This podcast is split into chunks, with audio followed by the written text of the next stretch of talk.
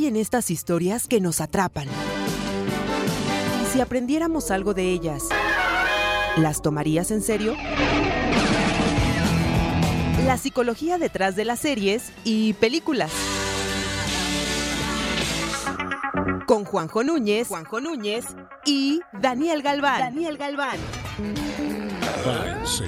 Así que prepárate porque esto va en serie. En serie.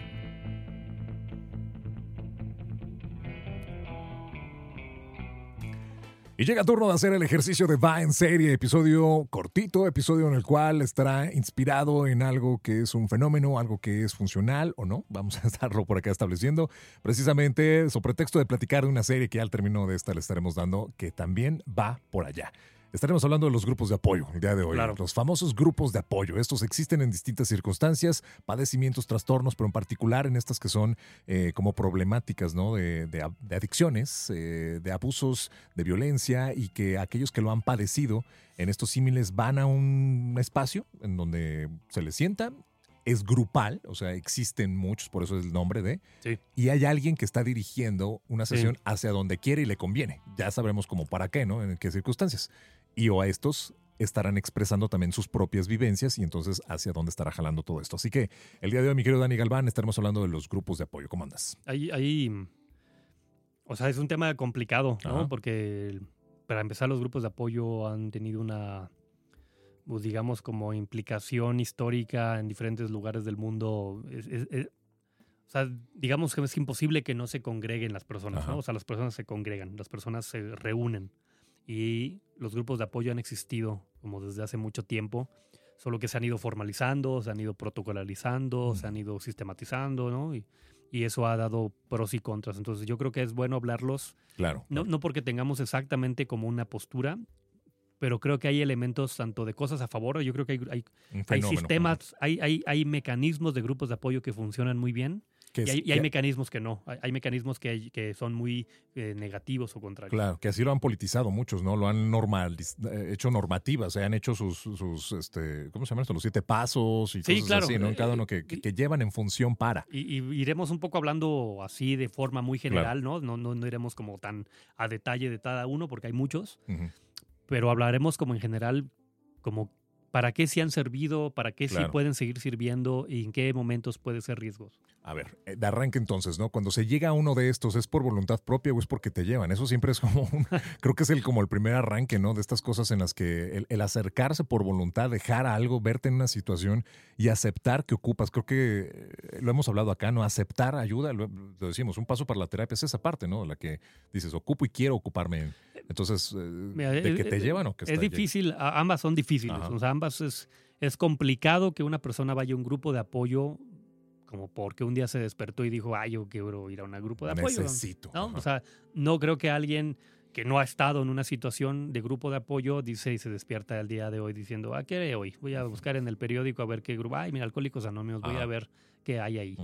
Obviamente no. O sea, obviamente los grupos de apoyo surgen como elementos eh, de la sociedad civil para ayudar a reintegrarte. para, pero para muchos que puede ser situaciones de adicciones, puede ser situaciones de violencia grave, puede ser situaciones de papás, un grupo de papás que quieren compartir sus vivencias.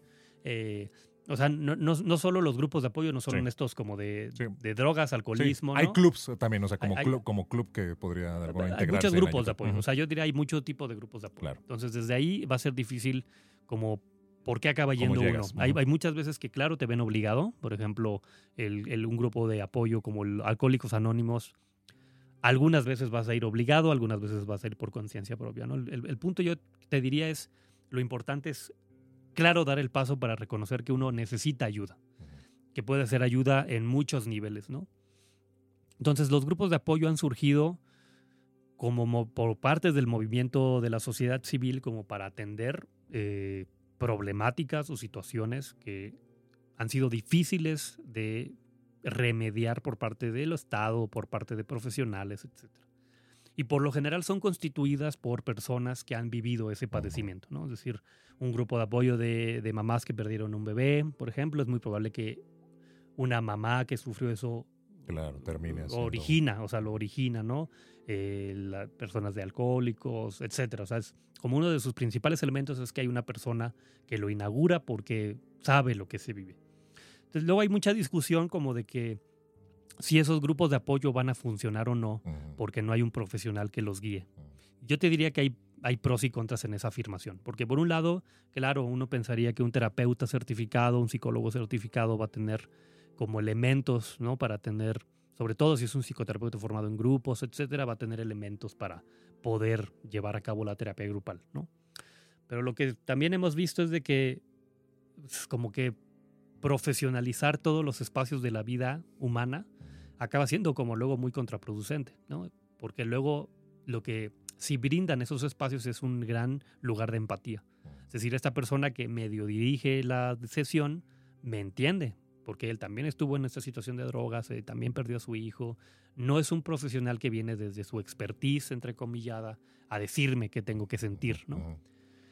Ahora, también existen terapias de grupo, ¿no? Que hay que diferenciarlas. Eso creo que también es importante, O sea, una, lo que estamos hablando ahorita no son terapias grupales. es por un particular con eh, motivos de ayuda. Los grupos de apoyo, es decir, una congregación de personas con una problemática en común, homogéneos en ese sentido, que tienen la finalidad como de respaldarse y de intentar sobrellevar las experiencias que han sido adversas. Y en comparación, una terapia de grupo. Una terapia de grupo es más eh, digamos que está más construida desde un terapeuta o un par de terapeutas que están formados en alguna técnica grupal y que van a tener muy posiblemente como la tarea de primero integrar el grupo, es decir, ahí es muy probable que ahí no están tan obligados porque hay una invitación, es decir, tengo a mis pacientes, les digo voy a abrir un grupo de terapia, invito, los invitos, se forma, se construye. Y por lo general no van a, puede haber homogeneidad o puede haber heterogeneidad, y entonces, pero ahí sí, digamos, que hay toda una técnica teórica que va a llevar a cabo el grupo. Yo te diría que los grupos de apoyo son como elementos paralelos de terapia. O sea, son necesarios en el sentido que sí, dan un soporte mm, a la vida. O sea, sobre todo cuando, como todo, ¿no? Las personas que lo llevan a cabo o las instituciones que lo llevan a cabo tienen cierto nivel, pues sí, de preparación o ya de, pues de años de haberlo practicado, que logran sí tener ciertos parámetros, ¿no? Tener ciertas como estructuras. Entre más estructurado esté el grupo, es más posible que tenga una, un buen como objetivo. Claro. Entonces, bueno, ahí mi invitación quizás sería un poquito profundizar como en, cómo están conformados los, los grupos de, de autoayuda, y para diferenciarlos de, grupos que puedan ser nocivos. Ok, y que creo que aquí vamos a empezar a, ubicarnos ¿no? en espacios. Al menos acá en México, quiero pensar que se puede replicar en algunos otros espacios también en Latinoamérica. Eh, existen estos, particularmente para cuestiones de adicciones, me voy a ir por ahí porque estos creo que nos pueden permitir darnos como un poquito un salto a estos otros de los que estabas hablando en función de qué es o cómo es que están operando. Muchos de estos, o la crítica que puede señalarse es por la metodología que no es, uno, dices, bien profesional, dos es eh, invasiva, tres incluso es forzada, o sea, hay, grupos en los que, por eso te decía cómo es que llegan, pero es que los mantienen ahí a contra, ¿no? De su propia voluntad, es decir, ¿en qué momento puedes permitir eso? A través de este tipo de mecanismos, em, ¿cómo podríamos entonces bien hacer esa diferencia, brother? En, en qué es nocivo, en que ya es invasivo, en que ya rompe, no sé, la circunstancia de que yo quiero estar por voluntad, o sea, el ejercicio de voluntad. Y dos, y muy necesario, donde vamos a estar apuntando, porque queremos, insisto, ser el pretexto de la siguiente charla, cuando ya está el elemento religioso. Y el elemento religioso es también condenatorio para tu propia actitud y no es más que espiritual, que lo hemos hablado, la espiritualidad que llega a ayudarnos, sino luego también ya es esto condenatorio, culpabilizarnos, eh, ponernos en un, en un esquema en el que, bueno, pues ya no eres funcional, ya eres ahora... Eh, hay algo aquí que son luego estos eh, canales que creo que existen todos, ¿no? En los que hay una paga de algunos tipos que son este, de unas sectas, eh, iglesias, no lo sé cómo denominarlos, en los que hacen estas curaciones y que por allá vamos a ir precisamente adivinando esto, pero captan precisamente y se convierten en estos ejercicios en los que hacen la invitación de que te ayudan con problemas y si tienes y si resuelves y si estás padeciéndolo, puedes eh, unirte a ellos y a partir de eso se generan ya ejercicios, desde mi opinión, que son ya no saludables y nada profesionales. insisto que es un tema complejo, pues, porque lo que sí da un grupo de apoyo es, una, son espacios de pertenencia, ¿no? Y en situaciones adversas como tener una adicción o como tener situaciones de violencia, etcétera, un grupo que te da referentes de pertenencia ayuda mucho. Que, que padecen lo tuyo. claro. Me, hacen sentir, una, que no soy un loco, que no soy el único, que no estoy solo frente al problema, que además hay otras personas que han sufrido lo mismo y han podido me, me salir. en algunas circunstancias. Pues sí, en algunas cosas sí, en algunas cosas logro como sentirme soportado, ¿no? Eso, es una algo que da los grupos de apoyo. Segunda es que ayudan como a a, poder como compartir la experiencia. O sea, me refiero como el, estos momentos de poder hablar, de poder decir cosas que quizá no puedo hablar ni con mi familia, ni con compañeros de trabajo, etcétera. El grupo de apoyo también sirve, ¿no? Narrarme, porque, porque yo te puedo platicar a ti cosas eh, difíciles y yo sé que lo vas a entender porque lo has vivido. O sea, mm, tengo muy presente, por ejemplo, esta serie que hablábamos de Maid hay este grupo de apoyo de mujeres que han sido violentadas e inclusive se escriben, ¿no? Entonces ahí vemos un grupo de apoyo muy operativo. Muy funcional. No hay ninguna terapeuta ahí, no hay ningún psicólogo, más bien no hay ningún psicólogo. Hay terapeutas como a nivel de, tutores de resiliencia, ¿no? Y entonces eh, da, da la posibilidad un grupo de apoyo de activar la resiliencia. O sea, ¿de qué? de yo poderme configurar diferente, de yo poder ir creciendo en el grupo, de yo irme poniendo eh, objetivos muy concretos, de yo sentirme respaldado por el grupo frente a este eh, problema y entonces el yo sentir que hay todo un conjunto de personas que están respaldándome en estas situaciones es más hace más probable que yo las resuelva a cuando yo estoy solo frente al problema, aún yo yendo a terapia. O sea, por ejemplo, yo voy a una terapia individual es muy común que como terapeutas, paralelamente, en, ciertas situaciones, recomendemos que busquen grupos de apoyo. Pero cierto, y ciertos grupos de apoyo también. sí, claro. ¿Por qué? Porque ya sabemos que hay grupos de apoyo que van a ayudar al proceso de terapia. Grupos de apoyo que tengan qué elementos, por ejemplo, que tengan una estructura bastante coherente, ¿no? Que esté posiblemente ya algo sistematizado, que esté, digamos, como guiado por personas serias, ¿no? Personas que, que aunque no tengan que ser profesionales, pero que en su perfil han tenido éxito en cómo se lleva a cabo el grupo. Que están establecidos de alguna manera bien. Sí, ah, sí claro, que están establecidos legalmente, ¿no? Posiblemente son este, asociaciones ya como registradas, que tienen una historia, tienen una misión, visión, están constituidas.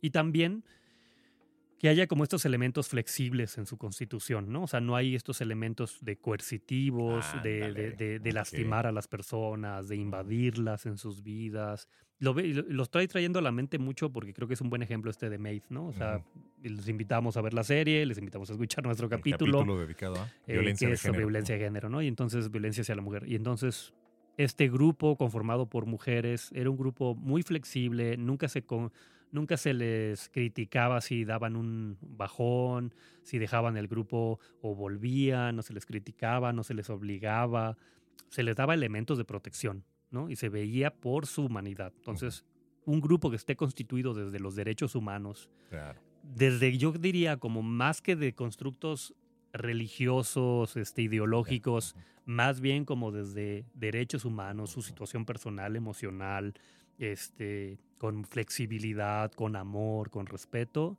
ese tipo de grupos sí los, los promovemos. Porque van a ayudar mucho a que a la par que la persona va resolviendo cosas en lo individual o inclusive en una terapia de grupo, pero va a ser muy distinto lo que va a encontrar aquí a nivel de empatía, entendimiento y hasta de, de lo que tú decías de verme espejeado. Es muy diferente, por ejemplo, que yo voy a mi terapia, puedo hablar con el terapeuta, me da algunas, etcétera, pero cuando yo voy al grupo de apoyo y yo digo, es que, ¿saben qué? Cuando perdí a mi hijo sentí tal cosa, es más, no sé qué sentí.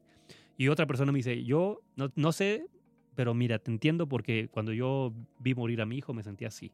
Y uno dice, híjole, no, nunca había podido poner en palabras eso, eso es. Eso ya ayuda mucho a la terapia. Pero ¿qué pasa? Porque obviamente como todo lo que hacemos los humanos puede ser horrible. Y entonces hay otro tipo de grupos que pueden ser como mucho más nocivos, ¿no? Por ejemplo, Alcohólicos Anónimos está como en el medio, ¿no? O sea, Alcohólicos Anónimos, en específico Alcohólicos Anónimos, como ya lo que está institucionalizado como doble A, que desconozco si sea mundial o solo es en México, es parcialmente recomendable, ¿no? Porque aunque tiene cosas que son luego como no tan profesionales y como no tan productivas, porque tienden a ser este como procesos luego más invasivos, sí, para ser más violentos, como, como, que son muy coercitivos. También es cierto que tienen un sistema, ¿no? Y tienen un, un, espacio que ya está muy comprobado. pues no sé si comprobado es la palabra, pues, muy consolidado. o sea, ya está muy aterrizado y es muy usado. Y de eso a nada, en el caso del alcoholismo, es algo. O sea, sí da algo. Creo que, como bien lo puede eh, como profundizar personas que se dediquen a campañas, por ejemplo, de gobierno de adicciones, hay, hay campañas en México serias contra las adicciones. Eh, no basta con esos grupos, habrá que ir a otro tipo de tratamientos para eh, como desintoxicarse, producirse, etcétera, pero sirven como una clase de colchón. Pero el riesgo es este, el riesgo va en el sentido, uno, de que de repente el, grupo se convierte como en el universo de la persona y se convierte en la identidad de la persona. Y eso es algo a lo que uno no debería apuntar. O sea, es decir, esto de que tú eres alcohólico y de que ahora perteneces a ese grupo para siempre y de que prácticamente ya no hay como más salida, o sea, como que no hay esta ideología de esto es momentáneo, esto es un espacio de apoyo y luego te tienes que superar y ya no vas a ocupar del grupo. No se ve así, o sea, en muchos, y, en muchos grupos de este tipo se ven como que... Compras una deuda. Sí, correcto, correcto. Y entonces tú pagas con tu pertenencia y pagas con tu identidad. Y eso sí es algo que es de las cosas desfavorables de los grupos de apoyo. Cuando el grupo de apoyo se convierte como en el todo, es un indicador de, de que no está funcionando del todo. Otros indicadores serán que es un grupo coercitivo, ¿no? Donde por, miedo, por medio del miedo, de la amenaza, de la culpa, te mantienen en el grupo y te mantienen como pues sí, como llenándote de estos mensajes de vas a recaer y tu vida se va a acabar y por el grupo dependes de nosotros. Esos son grupos que están como atentando. Y de ahí parte, o de ahí vienen como medidas luego ya totalmente contra derechos humanos, ¿no? Es decir, otras señales de grupos que no son adecuados son obviamente que atentan con los derechos humanos, o sea, meten medidas totalmente violentas, ¿no? Te echan en un, en un cuarto oscuro y te encierran, te echan agua fría. agua fría. Eh, todo eso ya son indicadores de que están obviamente cayendo en el delito y de que no son adecuados, no son terapéuticos, están al contrario, traumatizando a, a, la persona. O sea, te están condicionando a través de violencia el que dejes, entre comillas, aparentemente tu adicción, tu problema en ese momento, pero no se están reflejando en una ayuda sí, están haciendo como un lavado de cerebro que acaba siendo ya más a nivel de lo que tú decías, como de una secta. Claro. Y, y que además el, periodo este de abstinencia, ¿cómo se llama? Tiene un nombre cuando tienen... Sí, abstinencia. Sí, este, cuando están sufriendo desde ese momento, o sea, dices, es de amarrarlo literalmente para que lo sufra solo y ándale, usted se lo buscó, téngale miedo a cada que esté... O sea, no es la ayuda adecuada de eso. Sí, obviamente esos síndrome de abstinencia. Están más alejados como del profesionalismo si bien estos grupos adecuados, los que mencioné hace un momento, no tienen que por qué tener un terapeuta ahí sentado, ni tiene que tener el director que sea un psicólogo, ni medicaciones, pero sí, claro que ya son grupos que están orientados, o sea, han buscado información, han buscado, eh, han estudiado y se han... Estos no, estos trabajan más desde las ideas, desde las creencias, desde, desde las reacciones, desde la religión, y entonces acaba siendo completamente violento. Riesgos entonces que pueden vulnerarnos y a través de esto, sobre texto decíamos hace un momento, poder estar platicando de que esos riesgos se puedan convertir en algo más serio. Y aquí vamos a entrar en controversia porque el siguiente episodio va a estar bien sabrosón. Aquellos que vean y tenemos una serie, mi hermano, que queremos hablar precisamente para ejemplifica un tanto, sí, lo que son estos grupos que partir de eso, pero también, y tú me decías, si en ese paralelismo tiene y se puede encontrar precisamente en ciertos fenómenos de personas y agrupaciones y que adoctrinamientos o lo que usted quiera llamarle se pueden presentar precisamente. Y hay una serie que, wow. yo, yo, creo que hay que decirlo como creo que lo plantea la serie, que la serie es la de Misa de Medianoche, que es que hay un símil entre los grupos como que lo que estamos hablando, grupos de apoyo pero catastróficos con la religión. y, y, y, la serie Fanatismo religioso. Yo te diría con la religión. En general. O sea, yo creo que hay un cuestionamiento serio a la religión de la parte de la serie, que yo creo que es válido hacerlo. O sea, luego tenemos mucho miedo como de criticar la religión y de decir, a ver, la religión qué. y creo que y claro, caen en el fanatismo, pero también creo que como, como, como hecho que existe, es importante hablarlo. Entonces creo que de eso habla la serie que hablaremos la siguiente vez. Así que lo esperamos en una próxima misa de medianoche. Llegan hasta aquí, entonces les pedimos que se suscriban. Gracias, gracias por su escucha y evidentemente, bueno, también a través de los espacios, lo que estuve acá escuchando. Mi querido Dani, ¿dónde y cómo te encontramos, brother? Claro que sí, este, me pueden encontrar en, en mi correo electrónico, dangalvanx.hotmail.com. Eh, también en los comentarios aquí del de mismo ebook los estamos revisando. Créanme que si los leemos, intentamos contestarlos. Nos ayuda mucho a leerlos. Entonces ahí si quieren también algún comentario es bienvenido. Los invito a escuchar otro proyecto que tengo sobre análisis de películas, análisis como cinematográfico, un poco a nivel técnico, a nivel como reflexivo, que se llama La mente del cine. Y en mi página de Facebook se llama SIG Daniel Calván. Buenísimo, porque a partir de cosas técnicas por ahí nos estás hablando y aprendemos entonces también de apreciación, crítica y análisis, bueno, que tiene todo demás, pero usted puede ahí encontrar. Así que, mi querido Dani, abrazo. Gracias. Gracias por llegar hasta acá. Este es un podcast que hacemos con pasión para que puedas encontrar en él herramientas que puedan mejorar tu calidad de vida. Todo esto con la psicología de las series y películas va en serie. Búscanos en Facebook, Instagram y Twitter como Ves el Podcast.